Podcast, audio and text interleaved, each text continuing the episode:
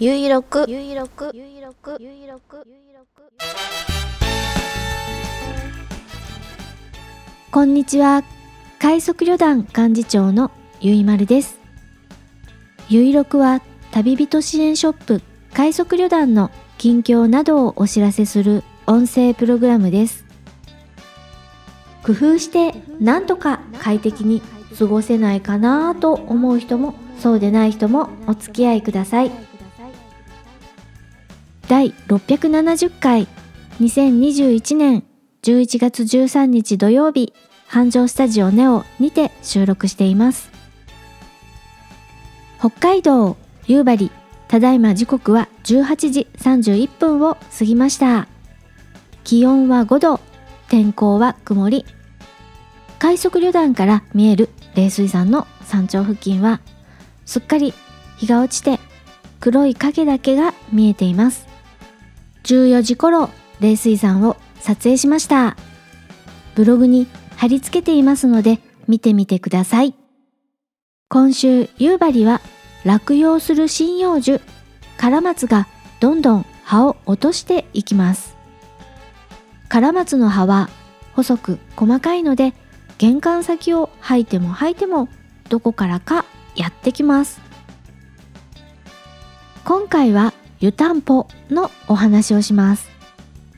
気温が下がってきた夕張寝る時にお布団の冷たさが身に染みてくる頃になりました。私は足先が冷たいたちなので温まるまで時間がかかりそのため寝つきが悪くなりますということで湯たんぽの登場です。例年なら電気毛布を引っ張り出すところですが今シーズンは灯油も電気も価格の上昇が気になります。少しでもケチケチしてやろうということで湯たんぽの登場です。私が使っている湯たんぽは氷枕にも湯たんぽにもなる優れもの。夜寝る前にお湯を沸かして熱々のお湯に気をつけながら湯たんぽにお湯を仕込みます。しっかりと湯たんぽの線をして漏れないかどうか確認をして大判のタオルに包みます。そのままだとあちあちすぎてやけどしそうです。タオルに包んだ湯たんぽをお布団の足のあたりに仕込みます。あとは寝るだけ。程よく温められたお布団で寝ることができます。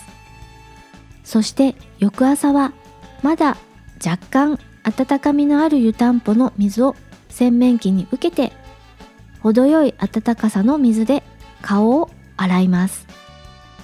こうすると温水を作る電力と灯油代をほんの少しですが節約できます。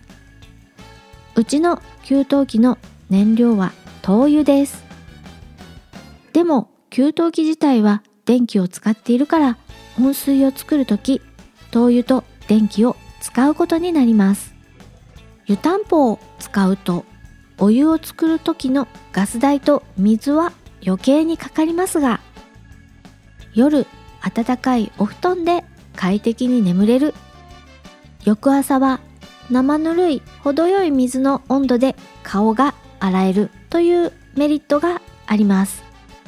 差し引きしてもメリットが勝る気がしています。ウィキペディアさんによると湯たんぽは室町時代に中国から伝来したとあります。現代でも通用する先人の知恵でしょうこれは。これからまだまだ続く長い冬そして気になる灯油代湯たんぽを使って節約できないかな。今回は湯たんぽで文化的な生活を送りながら節約できたらいいなというお話をしました。快速旅団サイト www. 快速 .org より更新情報です。再入荷のお知らせです。手ぬぐいティアー同じく手ぬぐい試される大地それぞれ再入荷しました。ご利用をお待ちしております。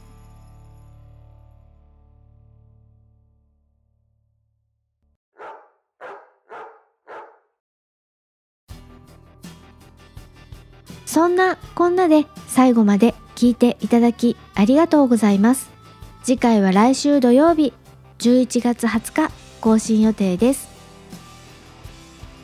スモールパッキングコンフォート快速旅団ゆいまるがお送りしました。